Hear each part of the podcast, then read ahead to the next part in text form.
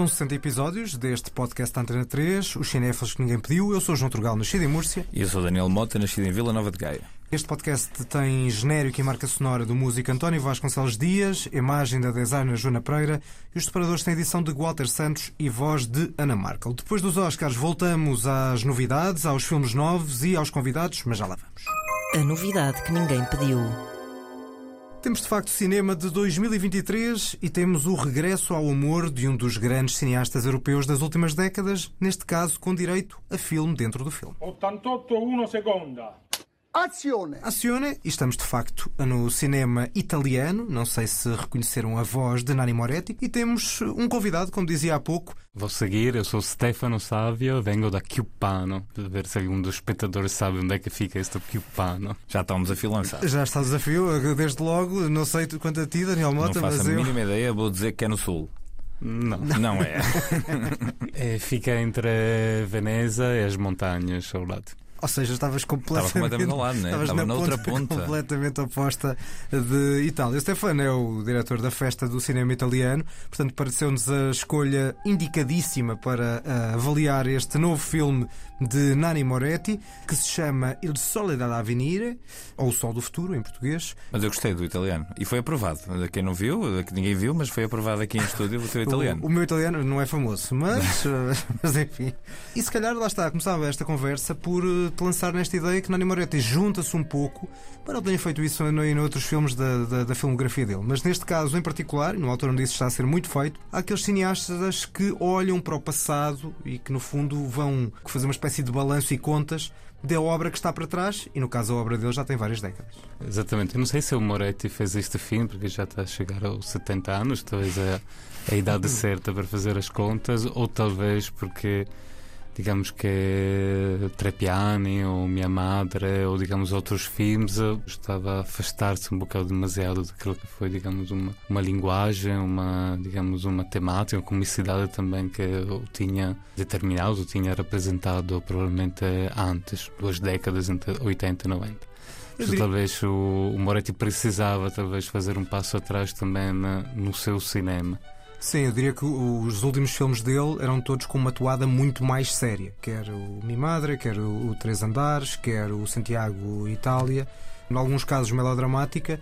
E aqui acho que voltamos ao, ao cineasta, ao lado de humor, que não sei se o último filme dele, com alguma marca desse aspecto, tinha sido talvez o Habemus Papa. Talvez. Hum, sim que eu acho que é o último seu grande filme provavelmente Abemos Papa E se calhar vamos, podemos também discordar, mas, eh, mas também é isso que tem É graça. por isso que cá está. Porque lá está, isso já demonstra que para ti este não é um dos grandes filmes do Moretti. Antes de tudo, não quero afastar o público, ou seja, apesar de eu não gostar do filme, eu acho que este espaço de debate seja ótimo também para abrir a curiosidade. Ou seja, Uhum. quem gosta, quem Claro. não gosta. Eu, sinceramente, não gosto muito do filme, isso não quer dizer que não tenha que ir a- ao cinema a vê-lo, porque realmente é sempre um, um filme interessante. Talvez a minha posição, não sei se talvez pelo meu gosto pessoal, não acho este filme particularmente eh, conseguido, ou talvez, digamos, a, como é se pode dizer, as ideias que estão à base deste filme, ou a necessidade de fazer este filme, Uhum. não, não a partilho completamente. Eu acho que estou num, num lado mais ou menos oposto, na medida em que, para já, este lado de filme em camadas que ele tem, ter um, um filme dentro do filme, eu acho que está, que está bastante interessante. Siamo nel 56. Come sapete, il protagonista del film è Ennio, redattore dell'Unità, giornale del Partito Comunista Italiano. Depois é evidente que há muita parvoíce aqui no, no, no próprio filme, de um certo humor sarcástico, mas que eu acho que também existiu sempre na, na, na carreira do Moretti. Não direi, até porque há muita coisa para trás e do início de carreira que eu não conheço, que não diria que é necessariamente o filme dele mais conseguido, mas acho que ele consegue fazer uma espécie de súmula de muita coisa do que está para trás e de mostrar algo que me parece particularmente feliz, que é um potencial do cinema de um certo idealismo, que foi feito já em outros filmes de gente tão diferente como, por exemplo, o Tarantino fez com Era uma vez em Hollywood, reescrever de alguma forma a história de um sentido positivo. E de nos fazer sair da sala com esse idealismo bem vincado. E foi o que me aconteceu a mim quando vi este filme. Levantou-te as expectativas, levantou-te a moral. Levantou-me, ou seja, é sair com uma boa disposição, muito vincada, Mas exatamente porquê? exatamente por haver uma lógica de, de reescrita da história de um sentido mais positivo, de um certo idealismo de esquerda que o Moretti tinha. Uhum. Sim, sim, sim. E uma certa desilusão com o Partido Comunista e com a esquerda italiana, que ele já tinha mostrado em outros filmes, nomeadamente naquela célebre personagem do Abril. Mas que aqui eu, eu acho que especialmente a forma, nós não vamos revelar e transformar, falar daquele final, que é um final muito especial, que ele consegue fazer, no fundo, unir isso com unir uma homenagem ao cinema de uma forma geral e a todos aqueles que partilharam cinema com ele.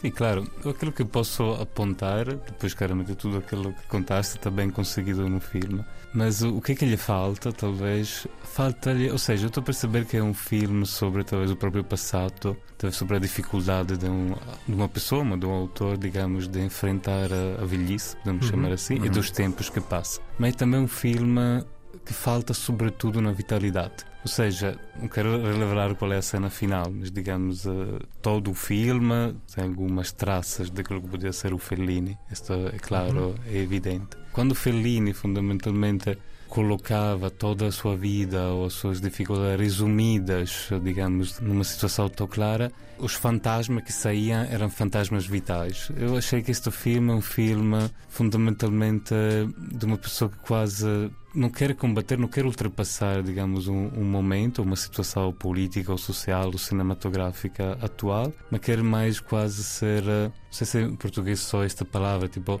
compiacente, ou seja, Complacente, sim, sim, complacência respeito ao próprio passado, talvez eh, respeito também à própria figura, que pode ser uma figura política, mas por isso, digamos, a, a posição dela, eu estou a perceber um filme que reflete sobre o próprio passado, mas lhe falta uma necessidade de fazê-lo e, sobretudo, falta-lhe uma, uma vitalidade. Senti uma falta de drama no, no filme, falta uma, uma, uma falta de humorismo também no filme. Ou seja, era um filme reflexivo sem sair de lá. Estava tudo metido à vista, está tudo no filme. Falta-lhe algum mistério, falta-lhe. Parecia quase uma, uma seduta, quase uma, uma coisa de psicoanálise, de Moretti. Sim, mas há esse lado da psicanálise, por exemplo, até meio edipiano, por exemplo, também sempre houve de uma certa relação familiar, até com a questão da mãe, que novamente está aqui Sim, outra sim. vez, não é? Ou seja, o que tu achas é que ele está a recalcar alguns temas e não de uma forma particularmente feliz. Estou a dizer que a razão para fazer um filme, para mim, de ser uma necessidade expressiva e também uma, uma necessidade de contar alguma coisa, mas que possa, digamos, depois reproduzir-se também nos outros espectadores. Eu parece-me que este filme, que depois em Itália teve um grande sucesso da crítica também fora, fundamentalmente seja uma, dizer, uma A projeção. projeção fundamentalmente de uma geração, mas talvez de um tipo de intelectual da esquerda que fundamentalmente quer quase ou gosta de encontrar-se quase numa reserva indiana, essa é palavra, onde fundamentalmente, ok, não conseguimos, o mundo nos ultrapassou, mas estamos na- do lado certo da, Sim, da história palmadinha nas costas. palmadinhas na costas, o que é que eu fiz, fiz bem na mesma. E depois, às vezes, isto levantar o sol da avenida, que se o sol do futuro é, é- tem o mesmo significado, o sol da avenida é mesmo, digamos, a ideologia comunista, ou seja, como era O que está apresentada para vir, não é? o está, o está para vir, ou seja, é o progresso quase do, do comunismo que ir- iria trazer. No final, parece-me que não, não, não traz de nenhum lado. É Também este final, onde ela, digamos, junta todos os eh, autores que trabalharam com ela, todo o seu cinema, assim, parece que o final seja mais uma, uma compensação e não verdadeiramente uma coisa forte, uma coisa que eu vou elevar-me, vou, vou ultrapassar. Quando o cinema de, de, de Moretti, o antes, era um cinema que indagava, digamos, criticava, como não era muito inteligente, satírica o próprio presente, isso está a fazê-lo no, mesmo- no próprio passado. Só que parece que não, não sai muito de lá. Esta, esta ideia de, ok, nós somos a geração, uma geração que nasceu no boom económico italiano, uma geração que conheceu os grandes ideais políticos, uma geração que viveu também provavelmente os anos melhores, digamos, daquilo que era culturalmente, socialmente a Itália. Agora nos encontramos cá, cada um com os seus problemas, muitos dos quais mais burgueses que comunistas, vimos no, no, no filme. E não sei se isto é fundamentalmente só palminhas das costas entre eu, intelectual da esquerda, os meus espectadores intelectuais da esquerda, em circuito fechado, em naturalmente. circuito fechado, muito fechado também. As partes do, do musical, não há verdadeiramente uma vida fora. Forte. Há uma ótima reflexão, uma capacidade claramente de juntar as peças, de fazer um resumo de todas as suas referências, mas o meu hum, parece que o fim fica lá dentro. Final que já há pouco referia, que é um final otimista, no entanto, não parecia que ia ser assim. Per me questa la scena più importante del film. Ho sempre sognato di fare un personaggio che alla fine si impicca. Finalmente. O que ouvimos aqui o Silvio Orlando dizer, para quem não domina o italiano, no fundo, era que sempre tinha sonhado desempenhar o papel de uma pessoa que se suicida no, no filme. Isto referente ao filme dentro do próprio filme. Depois ouvimos uma garrafa de champanhe, um paradoxo que depois tem lá está o tal final que há pouco falávamos e que é de alguma forma surpreendente e que nós não revelamos em, em absoluto. Aquilo que eu acho, lá está a lógica de circuito fechado, que eu reconheço que possa de alguma forma existir mas por outro lado, e ao contrário de alguns dos filmes até mais credenciados do, do Moretti, eu acho que as peças colam mais facilmente aqui umas com as outras. Acho que é um filme mais coeso, talvez, do que, do que outros filmes do, do Moretti. O que se calhar também para ti pode ser uma coisa negativa, não é? Não, eu acho sim, eh, tens razão, é é mais coerente, eu acho, digamos, é mais, eh, mais linear, digamos, no seu objetivo. Falta-lhe, repito, uma, uma sinceridade de fundo, é aquilo que eu, que eu sinto mais. Tem capacidade claramente de, de análise, tem capacidade de colocar exatamente todas as peças. Falta também de, de uma expressão, de uma necessidade. Às vezes, filmes mais eh, errados, digamos, não, não errado, mas filmes menos contínuos, mais desequilibrados do, do Moretti, tinha uma vertente mais, eh, mais original. Claro que tu vais a ver um filme de Moretti, às vezes é como um bocado Woody Allen, não sabes se estás a ver um filme ou se estás a ver um Moretti. Exato. Depois alguns filmes onde ele saía um bocado da, da frente da câmara, neste caso ele regressa eh, de uma maneira muito, muito forte. Às vezes eu estava ali a questionar, quero ver o filme, a história, digamos, que está à base, digamos, do circo da, de Budapeste, digamos, a Hungria do 56, digamos, um contexto histórico interessante. É um filme que parecia também interessante. Teria gostado de ver o filme, mas cada cinco minutos aparecia o, o Moretti a dizer, ele voltava a estar no centro da cena. Agora, sinceramente, parece mais um velho rabugento. Ou seja, ele ia sempre a questionar: isto não gosto, isto não se faz fins de violência, Netflix não funciona. Lá está, ou seja, se calhar tu preferias ver o filme que está dentro do filme, mas só esse filme, provavelmente. Epá, eu, eu, em primeiro lugar, queria só agradecer ao Stefano porque eu vinha para aqui pronto para dizer que, não sendo eu o maior conhecedor da obra do Moretti, eu basicamente só vi o quarto do filho e este filme. Portanto, estão muito longe de, de conseguir fazer um levantamento histórico das ideias dele e de- mesmo da, da- da lógica cinematográfica dos filmes dele. O que eu tinha sentido era basicamente tudo o que o Stefano acabou de dizer. Ou seja, eu senti que estava a ver um velho do Restelo, algo incomodado e fustigado com o mundo e que a da altura me parecia só um bocado conservador, com as ideias muito fechadas e que estava um bocado a disparar para coisas que o irritam. Pronto, é pá, isto chateia-me, isto também me chateia, etc. O que não teria nada necessariamente errado, eu gosto de neuróticos, eu próprio me considero um neuróticozinho, mas aqui não há mais cinema para além dessa de uma chatice posta em cenas. Mas a questão é que a neurose do Moretti, tal como há pouco falavas do Woody Allen, existe, agora aos 70, como também já existia um bocado aos 40, não é? Sim, mas está aborrecido. eu Exato, estava a ver o filme e estava aborrecido. Eu estava a ter, é, pronto, está bem, mas está aborrecido e está chato. Mas lá está, como eu não tinha assim tanta noção da obra, pensei, se calhar não estou a perceber alguma coisa, se calhar aqui um comentário de outras coisas, de outros filmes, e certamente Yeah, os haverá. yeah. Mas este filme, nessa área que nós estávamos aqui a analisar, por muito que eu concorde com tudo o que o filme está a querer dizer, se calhar não é para mim. Aquele discurso já, a mim já não me vai dizer nada, porque eu ainda acredito que é possível ir para a frente e arriscar. E, e o filme falta ser provocador, falta ser arriscado, falta ser um bocadinho mais pungente. É só um, um momento de. Realmente, isto hoje em dia, hã? isto realmente está uma chatice. E isso a mim aborreceu-me. Depois, o que não é o velho rabugento, por exemplo, a, a dinâmica dele com a mulher, etc. De certo modo também já vi, mas essas cenas eu achei um bocadinho mais interessantes. E o filme dentro do filme, como estava a dizer Stefano, parecia-me um filme bastante divertido de se ver e tenho alguma pena não ter visto aquela, aquela trip com, com circos, etc. e com malta a tentar-se atirar de lá de cima e tal. Ainda assim estava a achar aquilo tudo bastante mais divertido. Ainda assim, o filme dentro do filme está dentro do filme. não Mas é? está dentro Está do- lá. Mas vá lá ver. Eu tenho uma posta de salmão espetacular e embrulhei nos legumes que já estão fora de prazo. Eh, pronto, não me apetece comer. Essa metáfora podia ser boa, mas Não mas foi, é, não. mas não é para este, mas não é para este filme. Bom, o que significa então que provavelmente também não terão achado grande graça a esta referência que foi aqui feita à Netflix e que está neste, neste certo. I nostri prodotti sono visti in 190 paesi. 190 paesi. 190 paesi. Purtroppo la sua sceneggiatura è uno slow burner che non esplode. No, No.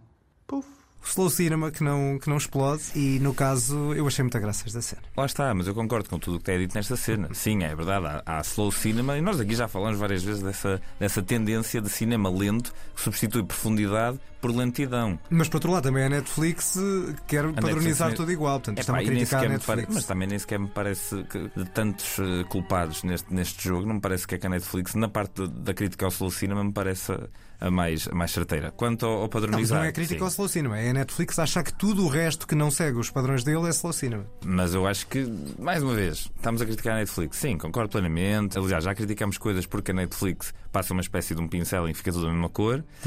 Se calhar faltava algum, algum argumento e alguma intriga a este filme para ele ser um bocadinho mais interessante. Também não gostaste desta cena, uh, Stefano? Eu gostei, achei, achei muito divertido, apesar que o ano antes do, do, do fim de Moretti há uma série televisiva genial em Itália, chama-se Boris. Um tipo de, de pôr do sol, um bocado mais independente, assim, que fez a mesma cena, mas de uma forma mais divertida. Acredito também Moretti terá visto esta, esta série, é um bocado, não digo copiado, mas inspirado. Há coisas ali dentro muito que, que funcionam bem, outras menos. Estão muito ligadas à, à vida pessoal do, do Moretti. Por exemplo, toda esta parte onde ele critica o cinema de Exal. Mas depois, se nós vamos a ver o historial do Moretti, ele perdeu a Palma de Ouro contra o Pulp Fiction. Ou seja, não, não será. Ele tinha Caro Diário, Caro Diário, que é claramente a sua, sua obra, pelo menos, mais bem recebida, mas perdeu porque havia Pulp Fiction, né, onde a violência efetivamente existe, é bem colocada e tem o seu sentido. Eu percebo que aí um bocadinho como o velho do Restelo, mas para mim eu acho que só não é muito significativo esse problema porque é a própria personagem do Moretti ao longo da carreira. Ou seja, aquilo é ele e foi o que ele foi sempre. Né? Todos aqueles que gostam de Moretti tendem a ir a ver o Sol da Avenida, porque lá dentro está tudo resumido, todo o Moretti. As referências a todos os seus filmes estão enormes, cada, cada um podia divertir-se e ir a ver a cada cena, fundamentalmente. É. O nome do circo era, digamos, o, como chamamos, o, jogador de natação com a bola, como é que se diz? Polo aquático. Polo Polo aquático, exatamente, do Palombela Rossa, há muitas cenas referidas a Brila, ou seja, ali toda uma série, digamos, de contextos que re- refere-se muito ao universo de. E o Paulo Bela Roça até é citado também noutra cena, numa piscina, pelo menos Sim, vai, uma exato. pessoa vem logo à memória, vem lá à memória esse filme. Outra cena que eu também não tenho a certeza que cite ou não cite de uma forma moderna, digamos assim, um outro filme dele, é esta. E gostava até de saber qual é, é a tua opinião. Il tuo film è un film sovversivo. Pier, non esagerare, dai! Eh Sì, sovversivo! Será que trocando a trotinete pela Vespa, isto era alguma referência também ao, ao querido diário? É isso que estou a dizer que lhe falta deste filme, ou seja, falta-lhe às vezes empatia, falta-lhe emotividade, algum tipo de poesia, ou seja, Moretti a viajar para Roma de Vespa tinha, digamos, uma- um, um impacto cênico, mas também emotivo, diferente dela dar as voltas de trotinete, que parece uma coisa, sabes, uma, uma entrada coisa da modernidade, que agora tem de viajar com, com esses aparelhos, ou seja, onde antes parecia-me um, um Moretti mais natural, mas eh, é onde também o filme em si tinha uma sua empatia, uma, uma sua poesia, uma sua necessidade, que estou a ver eh, peças para um, um discurso talvez mais teórico, mas contra, digamos, a atualidade, que afinal faz-lhe perder graça. Ou seja, é, uma, é um filme que não tem clímax, não sei como explicar também. E ele também bastante algumas cenas, sobretudo do musical, que um grande cinema do musical, ou seja, a cena da música é uma cena de grande libertação, quando também espectadores, au- autores se juntam quase nessa mesma canção. Eu, nestas músicas do, do Moretti, neste momento, nunca deixei fluir, nunca senti sempre como uma coisa forçadas. Nu- Nunca senti-me verdadeiramente livre de, de experienciar. Eu senti que talvez fosse uma vontade do Moretti fazer um musical e quem sabe se não vem aí. Até Sim, essa a sim. questão que se calhar fica para o futuro, não sei.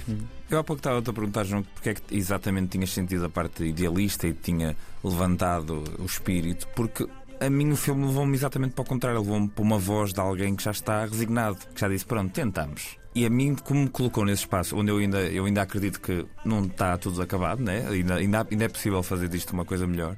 E o filme não, não diz exatamente isso, parece um bocadinho uma desistência. E quando coloca elementos de modernidade, como nesse exemplo da Trotinete, parece uma coisa forçada de pronto, agora temos que nos vergar às evidências. Isso nunca me levaria, por muito que aquele final possa tentar uma espécie de, salvação por exaltar pessoas que estão ali ao lado e que são menos visíveis, etc. Isso nunca me levaria a sair do cinema com um espírito re- reinvigorado e agora é que vai ser. Mas achei curioso que isso tenha tido esse efeito em ti. Eu, eu lá estava há pouco, eu, eu comparei não é, com o Era uma vez em Hollywood, porque acho que é uma espécie de lógica de história de encantar. E é essa ideia do cinema como um sonho e como um, um potencial de ideal, de algo que não se concretize, mesmo que não se concretize na realidade, é possível concretizar no cinema. E eu acho que nesse aspecto, por mais que eu reconheça que possam ter razão no sentido de desencanto e de um velho do Restelo, acho que há ali um lado de velho do Restelo que faz aquilo com um otimismo que outros não fariam. Não diria otimismo, mas diria com um espírito satírico e de, de ridicularizar de uma Sim, forma. não se levar assim tão, tanto a Não sério. se levar tanto a sério, aquela frase final que também no fundo é reescrita da história, eu achei bastante curiosa e, e enternecedora, de uma certa maneira. Sim, sim. E pronto, acho que já estão expostas de alguma maneira às nossas divergências. Estamos prontos para avaliar o filme. Eu acho que é importante é isso, é o diálogo. Acho que ir ao cinema não deve ser, digamos, comprar uma coisa já feita, ou seja, Uhum. sei que eu vou gostar deste filme, mas tenho que ir lá a, a questionar-me também. Sobre Claro. gostei ou não gostei deste Certo. filme. Acho que é muito importante que o espírito crítico no espectador seja ativo. Muitas vezes tenho medo de ver que o público já vai para um filme onde já compra o que quer, fundamentalmente. Isto é sempre um perigo também para, digamos, para o nosso trabalho de divulgação do cinema. Uhum. Também. Depois o público vai só onde já sabe o que é que encontra. A crítica italiana, por exemplo, é todo muito favorável ao Moretti, de uma Uhum. maneira também muito coesa. Já uma crítica internacional um bocado menos, isso é verdade. Por isso que acho que é interessante quando o filme, sobretudo, abre o, o diálogo. E de 1 a 10, quanto é que tu dás ao filme? Eu dou-lhe uma 6. Ok? Eu acho que, eu acho que é a nota certa. Eu, na verdade, estava a pensar no 5, mas, mas o que o Stefano disse agora é verdade. E eu acho que, por muito que me pareça que o filme é um bocadinho aborrecido e podia ser menos conservador, podia ser mais arriscado, em todos os sentidos, tanto na, na parte do ideal que quer passar, como mesmo no próprio, na própria realização e execução do filme. É de ver, porque é um autor muito relevante dos últimos anos, que, que eu já admiti que não segui assim tanto, portanto, o que é que eu estou para aqui a dizer? Mas é de ver e acho que vale a pena ir ao cinema e apoiar o cinema de autor e o cinema europeu. E posto isto, colega da nota? Seis, A está bem, um também. 6 em 10, vou concordar. Pronto, a mim naturalmente vai ser maior, mas também, lá está, a diferença não é assim tão significativa. Dou 7,5, também não acho que seja uma obra-prima, ao contrário de outros filmes do Moretti. Mas lá está, esse espírito positivo e é um filme que eu, que eu percebo que tem alguns defeitos. ficaste É isso, é imbuído isso. do espírito. Talvez o bolo ao longo do filme não tenha sido tão satisfatório, mas depois o final. Continuamos eh, com metáforas gastronómicas. exatamente. Quando olhaste para, para, O para a cobertura, pensaste, eh, açúcar caramelizado. Exato, mas depois de provar, não Depois tinha chocolate, que era, que era relevante. eu não gosto de chocolate. E portanto, ficou com esta nota média de 6,5, que é uma, uma nota interessante para este filme de Nani Moretti. Stefano, muito obrigado pela tua presença Obrigado pelo convite. para discutirmos aqui um dos grandes cineastas italianos e mundiais das últimas décadas. O Moretti, nem de perto nem de longe, eh, se restringe ao universo de Itália e ao universo europeu. É indiscutivelmente um dos grandes cineastas das últimas décadas. E nós vamos seguir aqui com outros filmes dentro dos filmes. A lista que ninguém pediu.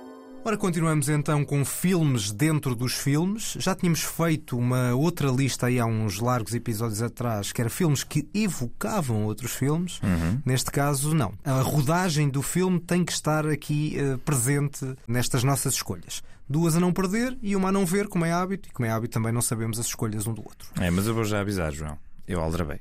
Aldrabaste? Aldrabei. Então não há cá filmes a serem projetados? É, são dois filmes na primeira parte que têm rodagens a acontecer dentro deles. E para não ver, eu tenho um filme que, que pronto, já lá chegaremos. Okay. Começamos então pela tua primeira escolha. A minha primeira escolha é altamente inspirada pelo cinema italiano, para não destoar da primeira parte deste episódio. I remember that morning Dory and I had gone for a walk in the park. We came back to the apartment. We were just sort of sitting around. And I put on a record of Louis Armstrong, which was music that I grew up loving. And it was very, very pretty. And I happened to glance over, and I, I saw Dory sitting there.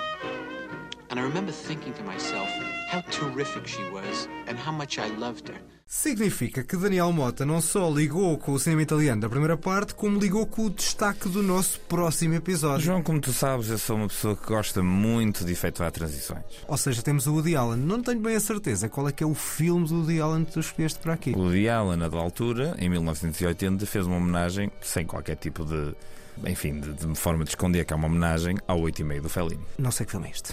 Eu tenho a sorte de ter, quando comecei a comprar filmes e a querer ver cinema, encontrei umas coleções que estavam a sair do Woody Allen, uma espécie de lançamento da filmografia dele em volumes, e eu comprei o primeiro e o segundo volume, ou seja, eu vi oito filmes, porque cada um tinha quatro filmes, oito filmes dessa, dessa fase, digamos, inicial do Woody Allen, e um deles era este Stardust Memories, em português que tem o título Recordações. Simples. E a verdade é que é isso, é uma versão do 8,5, eh, mas do essencialista neurótico mais conhecido do cinema mundial.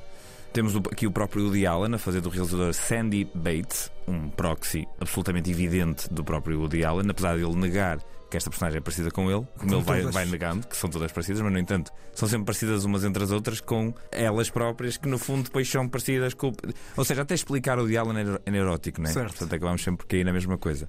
Este realizador encontra-se num ponto da sua carreira, da sua vida de artista, em que é convidado para uma festa, para um festival em sua honra e começa a dissecar a sua própria filmografia perante o espectador, ou seja, perante nós, porque o filme usa essa técnica de falar diretamente para a câmara e a partir daí temos uma análise do amor e da vida deste Sandy Bates, que é basicamente uma análise da forma como o próprio D. Allen vê o amor e vê a vida. Esta cena que estávamos aqui a ouvir um bocadinho tem uma Charlotte Rampling em 1980, portanto, se, se hoje olharmos para a Charlotte Rampling e continuamos a, olhar, a achar uma mulher deslumbrante, imaginemos há 43 anos, é uma mulher lindíssima e o Woody Allen filma da forma mais belíssima que eu já vi alguém filmar rostos, homens ou mulheres. Mas depois o filme tem um bocado de tudo.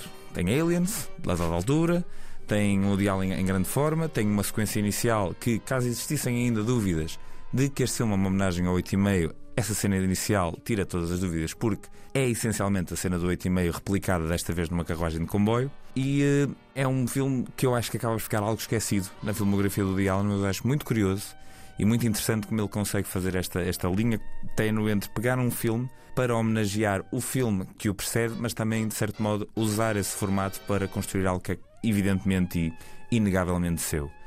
Curiosidade: este filme marca a estreia no cinema do cruzado de pernas mais famoso de todos os tempos, Sharon Stone. É, muito novinha também. Muito novinha. É muito mais novinha do que a Charlotte Rampling. Muito mais novinha que a Charlotte Rampling, exatamente. exatamente. O Woody Allen voltará no nosso próximo episódio regular, daqui a 15 dias, porque o Golpe de Sorte, o novo filme do Woody Allen, vai estrear. Por agora, e como continuamos com grandes cineastas, tenho um novo grande cineasta, mas neste caso voltamos à Europa. Coupé On va la refaire en changeant de petit. Attention, moteur Annonce Formula 1, deuxième, 1, troisième, 1, cinquième, septième. Coupé Elle était bien celle-là. Alors euh, maintenant, tout le monde se remet en position de départ. On en fait une en vitesse. Eu acho que isto é Truffaut. Exatamente. E eu acho que isto é um filme que eu não sei o título em francês e estava a procurar agora. É uma noite americana. E, é, e, e, o título em francês é precisamente La Nuit Américaine. La Nuit Américaine, claro. Porto, ele só, não, só é diferente em inglês. É Day for Night. É, exatamente. Mas a Day for Night é a noite americana. Sim, sim, é o truque, não é? Sim, é, sim, sim, sim. Aquela manobra de transformar. Uh, sim, de dia para noite. Dia para noite, exatamente. Todas as cenas noturnas do Lawrence da Arábia, por exemplo, foram filmadas durante o dia no deserto e depois em pós-produção transformadas, entre aspas, em noite. Tivemos isso agora feito de forma excelente no Nope, do Jordan Peele. E o título, o nome que se dá a isso é Day for Night. Na Europa, chama-lhe a Noite Americana porque é muito associado a filmes americanos, apesar de Lawrence da Arábia ser de um realizador inglês. Certo, o que tenho curiosidade neste, neste filme do Truffaut, eh, de 1973, é que também há um bocadinho essa duplicidade, porque ele, ele, ao referir isso está um bocadinho a falar de um lado falso, uhum. ideal drabado do cinema americano, mas isso acaba por ser uma espécie de relação de amor-ódio, porque também são citados outros filmes, neste, neste filme, nomeadamente o Citizen Kane, uhum. e o próprio filme, para já a sequência inicial é deslumbrante na forma como encena a encenação de um do tal filme dentro do filme que está ali. Muito forte do ponto de vista visual, do ponto de vista sonoro, a banda sonora é uma maravilha, e da forma como nos vai mostrando uma produção bastante amaldiçoada deste filme que está aqui a ser feito, em vários momentos, nomeadamente os próprios bastidores do filme.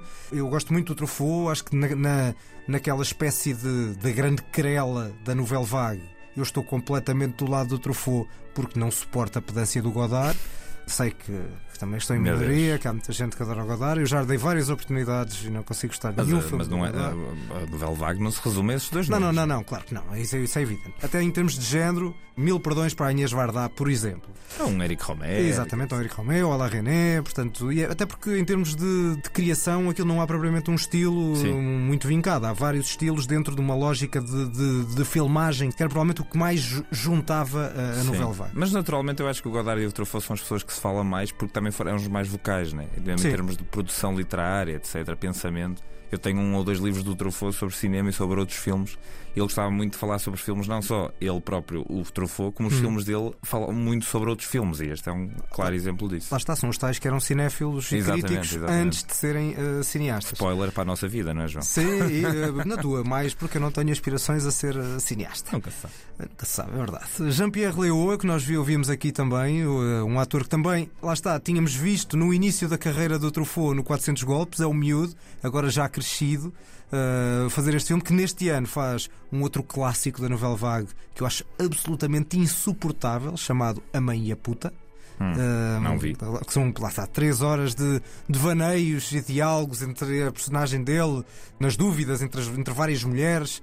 E há aqui alguns devaneios também do próprio Jean-Pierre Léaud, mas no caso bastante mais. Uh, tem um pouco de contexto, porque é o próprio filme que está dentro do filme. Hum. É, lá está, é, de, é dos melhores filmes que eu conheço sobre cinema, de, de metalinguagem, de reflexão sobre cinema, e essa ideia de amor-ódio sobre Hollywood de um cineasta europeu, acho que tem aqui um, um, um lado muito interessante. E pronto, já tivemos Moretti, Woody Allen e François Truffaut. E vamos continuar com grandes autores. Vamos a isso. Este filme que vem agora é provavelmente de um dos realizadores que mais me influencia e um dos meus favoritos. E eu, eu vou dizer, eu tive com a, a lutar para ter a certeza que os próximos dois filmes que eu trouxe eu ainda não tinha trazido. I want you to meet the new boy on the street. Eddie Adams. Hi, I'm Eddie. Hi, Eddie. Reed Rothschild. I want you to stick around for a while, okay? Sure. Make yourself special. All right. So you live on the street? No, no. Oh, I thought Jack just said you did. No. You want a drink? Sure. Margarita? Great. Olha, se já trouxeste, hum, eu não recordo. Este filme é de 1997, tem no elenco apenas Julianne Moore, Burt Reynolds, John C. Reilly, Louis Guzman, Don Cheadle, Heather Graham, William H. Macy, Mark Wahlberg. Não me estou a lembrar de que filme é este com esse elenco que oh, tu aqui referiste. Mas que filme! Sobre cinema é e com Nights, É o Boogie Nights. Estava difícil. Que filme é que tem? O Mark Wahlberg podia ser trazido para uma lista a ver. Porque eu também não tenho a certeza se já não trouxeste isto. Pelo menos já falámos sobre eu ele. Eu sei que já falámos sobre ele porque fizemos o um episódio sobre o Paul Thomas Anderson. Mas eu não, eu não, não acho que nós tenhamos trazido o Nights para nada. Que é um desastre, diga-se de passagem, porque o Boogie Nights continua um desastre a ser... não é o filme, que é um desastre. Não, não, não, não, não. Porque o Boogie Nights para mim continua a ser, enfim, de um realizador que eu acho que gosto de tudo. Uh, o Boogie Nights é, é uma obra inultrapassável de um certo tipo de cinema.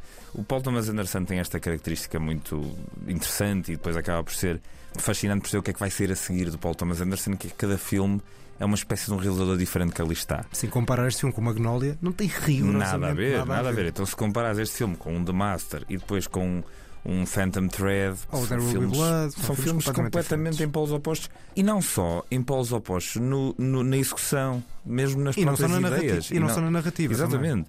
Parece que, parece que este ser que vai criando estes filmes vai está em constante mutação, mas numa mutação muito, muito diferenciada. Acho que não conheço nenhum realizador que continua a ter alguma marca aqui e ali, mas acima de tudo a grande marca dele é que é um artista em constante mutação.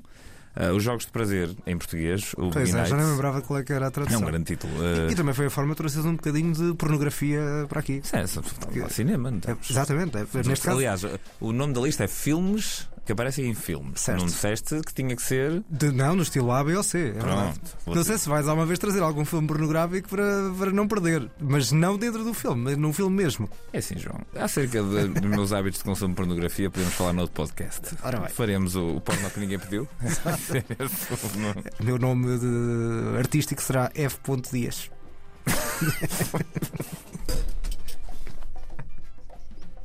Fui eu em choque com o que acabou de acontecer, João. Talvez este seja o nosso momento mais deprimente sempre do podcast. Bom, o Paul Thomas Anderson é um gênio. Este filme é uma espécie de câmara levada por infinitas linhas de cocaína, que é o que acontece. A, câmara neste filme não para quieta um único segundo. A banda sonora está sempre no máximo, os atores estão sempre no máximo.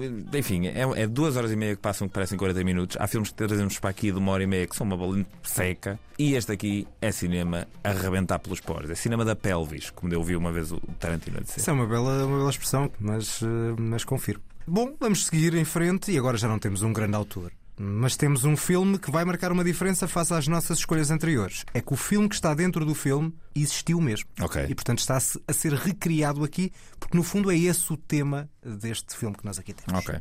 Scene 112, take 13, mark it, action. I did not hit her. I. Okay, okay. One.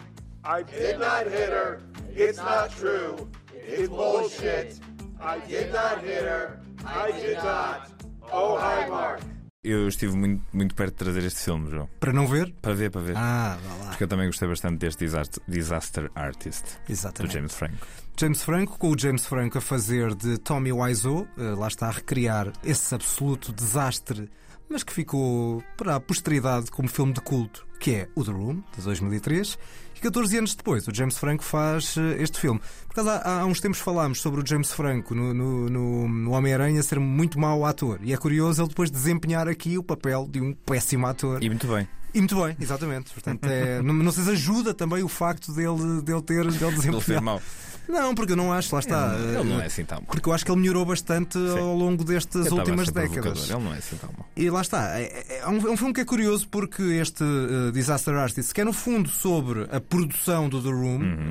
eh, começa logo por ajudar, que é no argumento do filme esteve o Greg Sestero, que era um dos atores eh, Uhum. do- principais do The Room. O Mark. O que ajuda, no fundo, a termos eh, eh, esse lado de. Hum, De ligação a- a- ao material de base, não é? que não ser uma coisa, alguém que vem de fora fazer uma coisa, lá está, sobre um filme que, eh, que foi um, um desastre, mas poucos desastres ficam assim na história. Às vezes é difícil Sim. perceber porquê, como é que, o que é que agarrou. Eu acho que lá está, é, é do, do filme ser particularmente mau. Uhum. Parece uma desgraça do princípio ao fim. E eu acho que o, o que o Disaster Artist tem de vantagem é conseguir fazer uma certa lógica de caricatura, mas ao mesmo tempo humanizar um bocado esta personagem, ou seja, dar-nos alguma complexidade a tudo aquilo que é ali feito e não ser humor gratuito. E não sendo humor gratuito, tem muita graça ao mesmo tempo. Sim.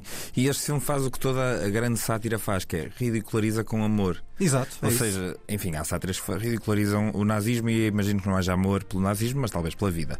Ridiculariza com amor e com amor pela personagem que é o Tommy Wiseau.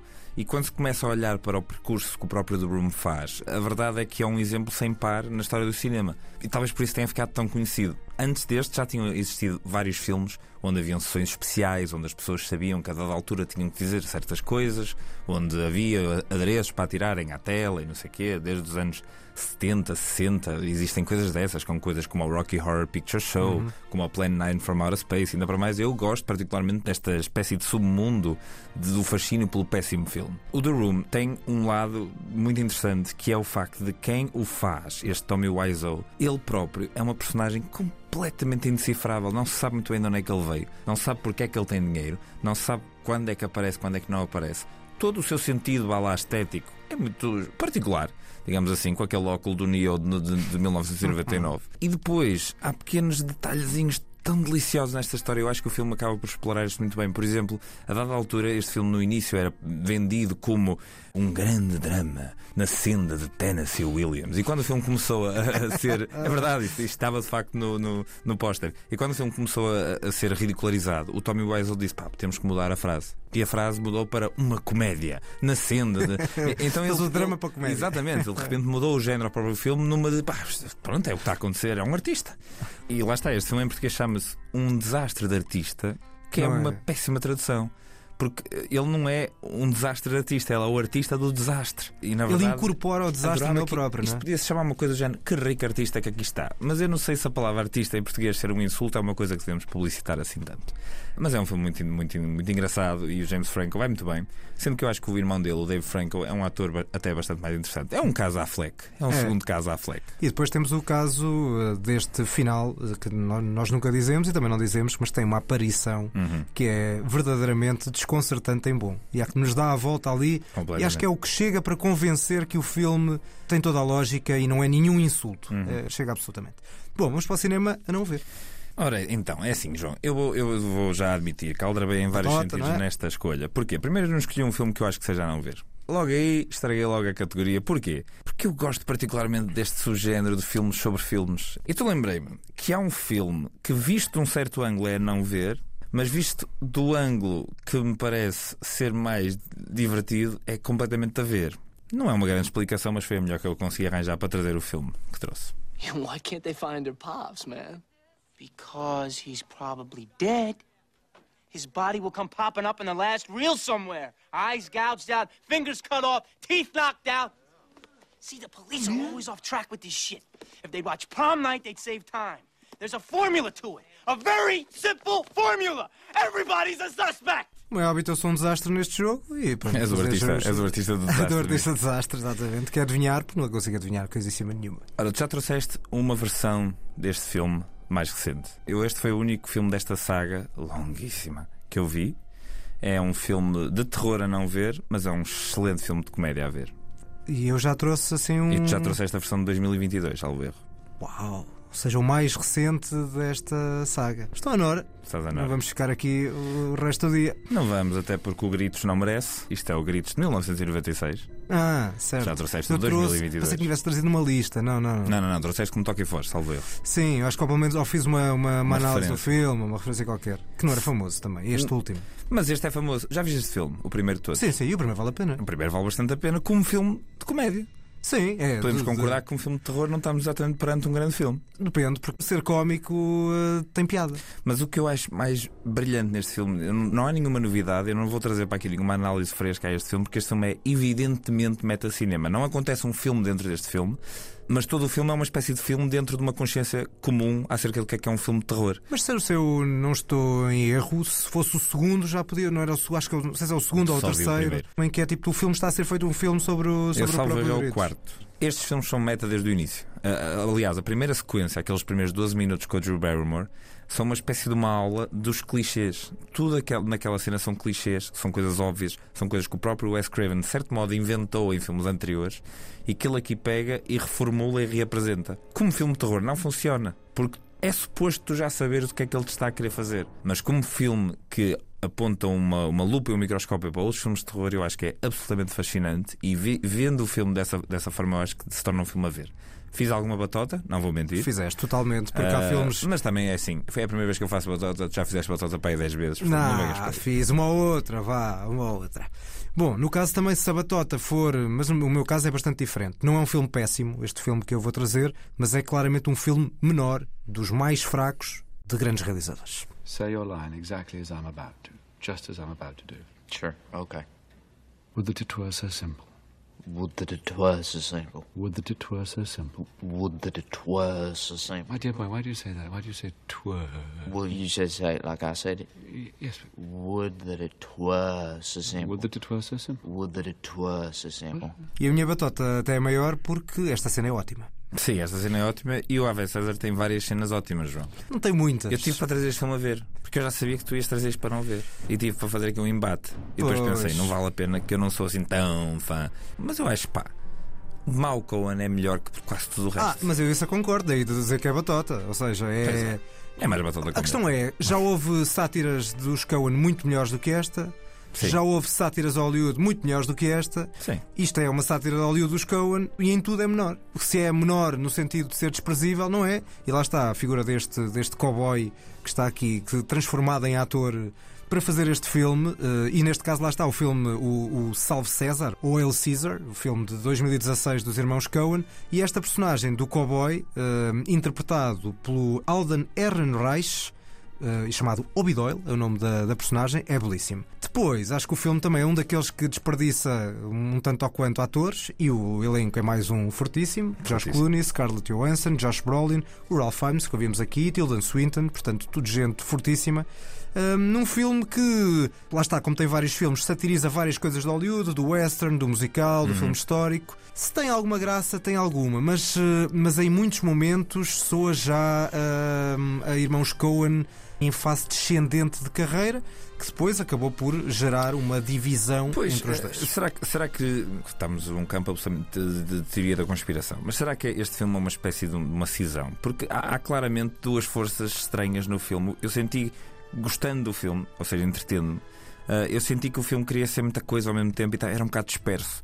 E queria ser uma comédia desbragada, mas ao mesmo tempo uma sátira, mas ao mesmo tempo um filme sério. Uhum. E as Pergunto partes se não terá bem. sido, sim, se não terá sido, eh, se calhar, o primeiro filme onde as partes colidiram tanto que eles pensaram, vamos fazer agora a nossa, a nossa cena, cada um no seu lado. Até porque eles a seguir se- voltaram a fazer um filme bastante melhor e que se calhar também pode ser menos coeso, mas lá está, é menos coeso porquê? Porque é feito em episódios, que é o balado Ah, de Buster Scruggs. Mas Para mim é calhar muito mais fez um interessante cada do que um. este. Exatamente, porque como são vários episódios, se calhar um fez uns e outro Sim, fez sim, outros sim. e começaram a testar ali a, a separação. Não faço ideia. Estamos a, Começaram a testar a separação. É um conceito ótimo. Estamos a especular, não sei se. Não peço sei se desculpa, foi- Joel e Etan. Exatamente. Nós não sabemos o que é que vocês fizeram. Se calhar vocês até acham que esta é a vossa grande obra- obra-prima. Não sei. Não sabemos de facto. Mas, eh, mas pronto, este Salve César lá está, não é péssimo, eh, mas tinha que trazer um e foi eh, o pior exemplar que me lembrei Pois. deste estilo de, de, hum, filmes com outros filmes lá dentro. Referenciar só, rapidamente, que obviamente o melhor filme que tem filme dentro do filme É o Sonata à Sonata à Chuva. Chuva, mas já o tínhamos trazido numa lista. Muitas vezes as pessoas perguntam: Ah, neste tema, porque é que não escolheram este filme?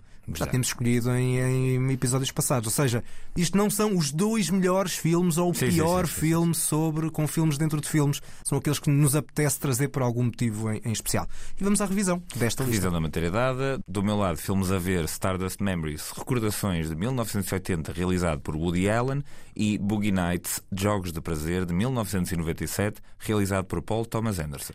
Os meus são La Nuit Américaine, A Noite Americana, de 1973, de François Truffaut, e A Disaster Artist, Um Desastre de Artista, de James Franco, de 2017. O meu filme de terror a não, a não ver, mas um filme bastante a ver de comédia, é o Scream, Gritos, de 1996, realizado por Wes Craven. O meu medianinho dos irmãos Coen, no fundo também fiz uma semi-batota, é o Salve César, Hail Caesar, de 2016, de Joel and Ethan Coen. E vamos para o Toque e Foge, agora com sons. O toca e foge que ninguém pediu. Temos duas notas cada um e, de facto, agora vamos começar, tal como fizemos no pica-ponto da semana passada, a apresentar as coisas em som e começamos com uma série portuguesa. Vou querer um cântaro de azeite.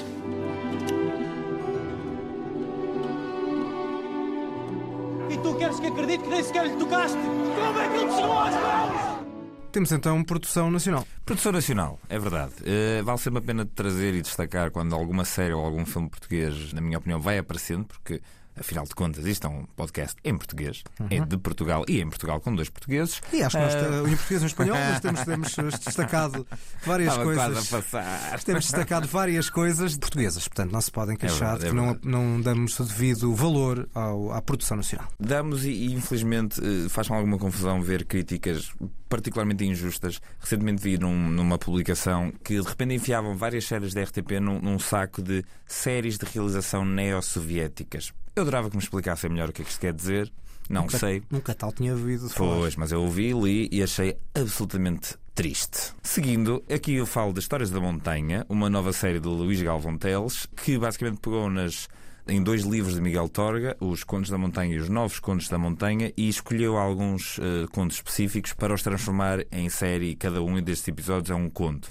Eu acho este imaginário português, e nós já aqui falamos de vários filmes que abordavam isto de uma forma ou de outra, acho este imaginário português muito, muito, muito rico, visualmente, sensorialmente, acho que dá sempre imagens e, momentos fortíssimos, porque é feito de gente de pedra, é feito de locais duros. E Portugal tem este lado muito mais vincado e muito mais forte na sua cultura e na, e na forma como nós somos e na nossa sociedade do que necessariamente, sei lá, agora um filme de ação ou detetives, ou seja o que for. Não, nós somos isto, nós somos mais isto. Por isso é que também a própria literatura do Miguel Torga é, para mim, tão interessante porque olha para um lado de, de, enfim, do, do, do, povo, digamos assim, que acho que devia de aparecer mais vezes. Eu vi dois episódios, achei muito, muito bem conseguidos e acho que é uma série a ver e a descobrir porque vale a pena. Da língua portuguesa, vamos até à língua espanhola e, no caso, vamos até ao Chile. Existem las criaturas del diablo que no tienen alma y yo se la voy a salvar. A mí me gustaba matar, a usted le gustaba robar. No, a mí también me gustaba matar. Ora, temos o regresso ao Chile de Pablo Arraín, de quem tu viste o Spencer e não gostaste, não é? Não, e é isto. É isto, e eu lembro-me, uma destes nossos motivos de discórdia é porque ao, ao, lado formal tu não gostaste nada e eu gostei bastante. Claro. Esse biopic de Ana de Galos, esse, para mim, grande filme, inclusivamente trouxe no balanço do ano 2021. É, tu gostas dessas coisas. Se quiseres ver mais filmes do Larraín, não acho que este seja o, mais, o ideal para ver. Eu acho que é, é bom. Era este que eu ia gostar. Era bom ir aos filmes do Chile, mas não necessariamente este. Porquê? Nesta produção da, da Netflix, chamada O Conde, muito dos, da, desse formalismo surge aqui um bocado repetido. Pois. De uma forma um bocado sisuda, nomeadamente em termos sonoros, os violinos, a imponência da música, que neste caso aqui não é composta por Johnny Greenwood, aliás, a maior parte das músicas são de música clássica, mas surge aqui de forma muito imponente. E que acaba por estragar uma ideia e uma premissa que até é interessante, que era Pinochet, o Pablo Larraín. Ele lançou 10 filmes, 10 longas-metragens e eu vi 9 e não é necessariamente que adoro o Larraín, mas acabou por calhar. É uma, uma coincidência que acabou por fazer com que eu tivesse visto muita coisa dele. E obviamente porque gostei de claro. muito do trabalho dele, senão não ia fazer. Não, fugias. Uma das coisas que ele faz de forma sempre muito interessante, ou muitas vezes de forma interessante, é refletir sobre a história, sobre os fantasmas da história, um, seja da ditadura chilena, seja dos abusos da Igreja Católica, sobre a solidão, sobre o individualismo, com simbolismos muito curiosos.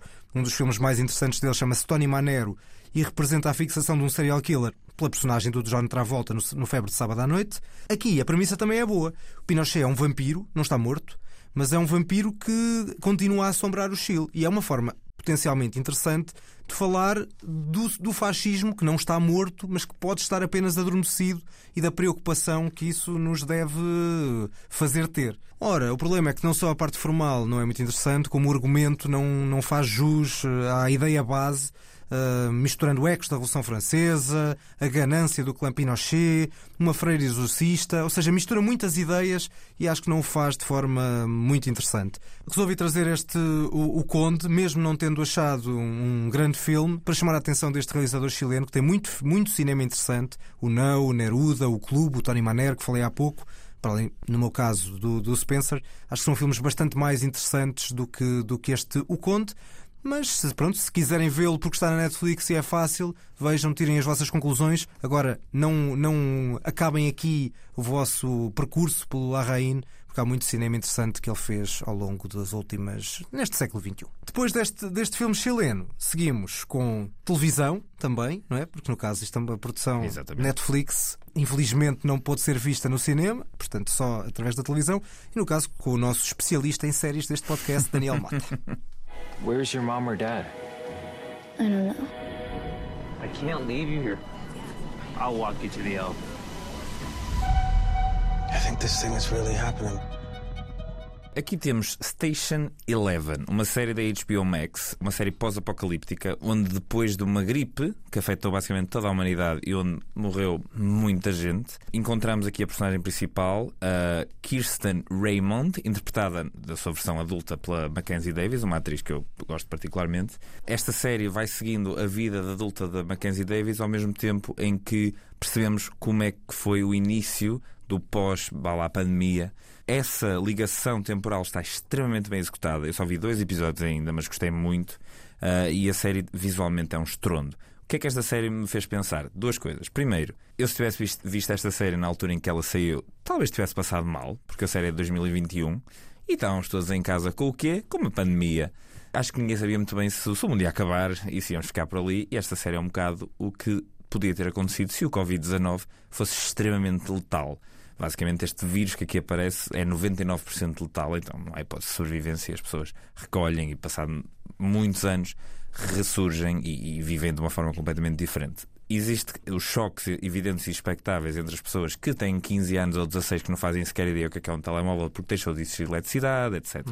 A série é muito interessante, estes primeiros dois episódios são muito interessantes e deixam-nos com imensas questões acerca do que vai acontecer a seguir. A segunda coisa que eu queria dizer é que, infelizmente para mim, eu gostava que o Last of Us tivesse um bocadinho mais de criatividade visual, como esta série tem. Ou seja, o Last of Us ainda não acabou, não é? Não, mas esta série começa com um episódio mais forte, infelizmente, do que esteticamente qualquer episódio do Last of Us. Seguimos com dois festivais. Beast International Film Festival, sexta edição. Licht an, Licht aus. Queer Lisboa.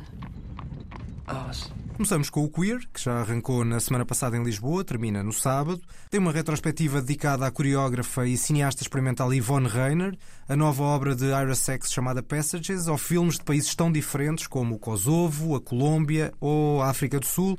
E para lá do cinema, diversos debates sobre questões relacionadas com a inclusão LGBTQI.